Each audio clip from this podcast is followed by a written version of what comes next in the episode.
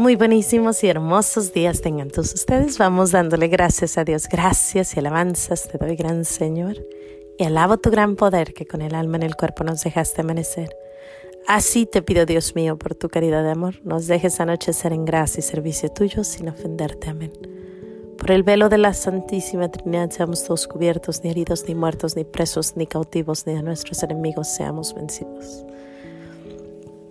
Aquí de nuevo en los pequeños regalos de Dios, dándole gracias a Dios. Aquí estamos. A, ¿Qué es hoy? Jueves, jueves, jueves, jueves de Eucaristía, jueves de sacerdotes. Ayer fue un día hermoso, hermoso, hermoso, hermoso, la verdad. De esos días de los que son productivos y que dices, gracias Señor. Me desperté tempranitito, como a las 5 de la mañana. Y todo el día estuve trabajando, trabajé, trabajé, trabajé y haciendo y haciendo y haciendo y produciendo y creo que fue un buen día. Estuvimos en, en, sintonía, creo que con nuestro Señor, ojalá. Pero ya tarde, como a las cinco y media de la tarde, me acordé que no les había hecho su podcast. como me desperté a distinta hora, se me, se me volteó todo. Pero bueno, pues ya aquí estamos de nuevo. Ya era muy tarde para hacerle su podcast, así que dije, bueno, mañana se los hacemos.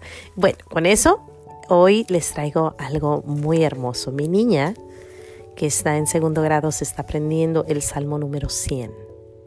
Y yo la verdad lo he escuchado, pero no sabía que era tan pequeñito y tampoco sabía que era tan fácil de recordar cuál salmo es. Es el salmo número 100 y es precioso. Yo sé que muchos niños se aprenden el salmo número 23, pero este salmo es el número 100 y el salmo número 100 está hermosísimo.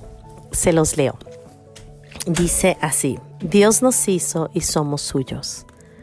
Salmo de acción de gracias. Así que es precioso porque es buen tiempo para aprenderlo. Viene el día de gracias, así que es bueno dar gracias.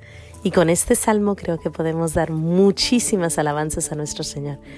Ahí les va. aclamen al Señor, habitantes de toda la tierra. Den culto al Señor con alegría. Lleguen hasta Él con cantos festivos. Reconozcan que el Señor es Dios, que Él nos hizo y somos suyos, su pueblo y ovejas que Él apacienta. Entren por la puerta de su templo dándole gracias, crucen por sus atrios entonando himnos, alábenlo y bendigan su nombre, porque el Señor es bueno y su amor es eterno. Su fidelidad permanece de generación en generación. ¿A poco no es precioso? Los cánticos, el dar gracias, el despertar, el ir a la iglesia, dice una frase, se me hace muy bonita cuando dice, entren por las puertas de su templo dándole gracias, crucen por sus atrios entonando himnos. Es de verdad un, un poema, un salmo hermoso que nos recuerda la importancia de siempre darle gracias. Y así se llama Salmo de Acción de Gracias. Y es pequeño. Y recordarlo es bueno. Eh, mi niña se lo está aprendiendo y está tan bonito. O sea, digo yo, qué sencillito, qué, qué poquito. Y sin embargo, dice tanto. El Señor nos hizo y somos suyos, su pueblo y ovejas que Él apacienta. Ah, no sé, se me hizo precioso cuando lo, cuando lo empecé a leer y lo analicé y empezando a ver cada cosa, es que cada pedacito que dice, aclamen al Señor habitantes de toda la tierra, den culto al Señor con alegría, lleguen hasta Él con cantos festivos. Qué hermoso. Y dije yo, bueno, a lo mejor y no lo podemos aprender para antes del Día de Gracias y poder decirlo juntos todos. Reconozcan que el Señor es Dios, que Él nos hizo y somos suyos, su pueblo y ovejas que Él apacienta. Entren por las puertas de su templo dándole gracias, crucen por sus atrios entonando himnos, alábenlo y bendigan su nombre, porque el Señor es bueno y, e, y su amor es eterno. Su fidelidad permanece de generación en generación. Es tan pequeñito, tan hermoso, pero habla de todo, del amor de Dios, de su perdón, de su, de su entrega total a nosotros por todas las generaciones. Y una parte que también me gusta es que todo, todo, eh, todo este salmito me gusta, pero una parte que dice es, habitantes de toda la tierra, ¿cuántos de nosotros no tenemos la oportunidad de ir a darle gracias a nuestro Señor?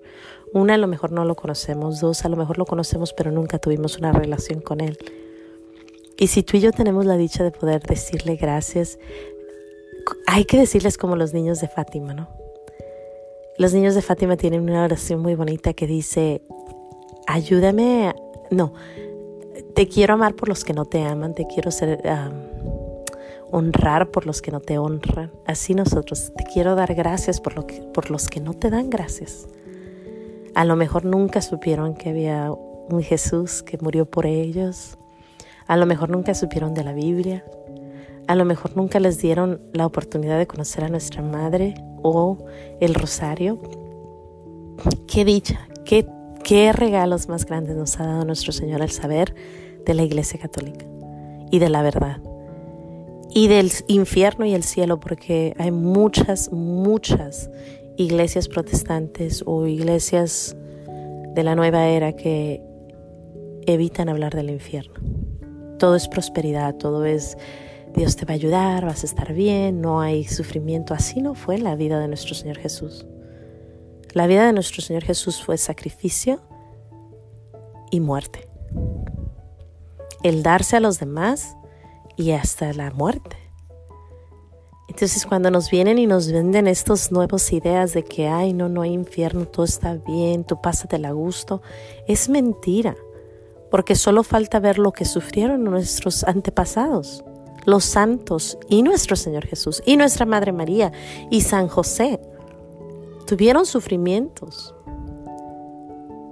Y ellos nos dicen, caminemos juntos, estamos bien, aún a pesar de que todo esto está pasando, alabemos al Señor, demos gracias al Señor porque es bueno y su misericordia es y pasa de generación en generación a todos cuanto le temen. Un salmo precioso, un recordarnos que nos ama, que está con nosotros, que hay que darle gracias, que alabemos al Señor, que vayamos a su iglesia. Bueno, tiene tanto este salmo hermoso. Y yo, bueno, le doy gracias a nuestro Señor por todo lo que tiene la Biblia, por todas las cosas grandes y maravillosas que nos enseña. Y bueno, sin más que decir, Dios te bendiga. No se te olvide decirle gracias a nuestro Señor. Alábalo, alábalo donde puedas, a la hora que puedas, como puedas. Si nuestros pecados son muy grandes, a lo mejor el alabarlo y decirle gracias nos balancea un poquito. bueno, pero tratemos siempre de hacer la voluntad de Dios, que eso es a lo que estamos llamados. Hasta mañana, Dios te bendiga, no se te olvide decir gracias y nos vemos aquí de nuevo en los pequeños regalos de Dios, dándole gracias a Dios, si Dios quiere, mañana. Adiós.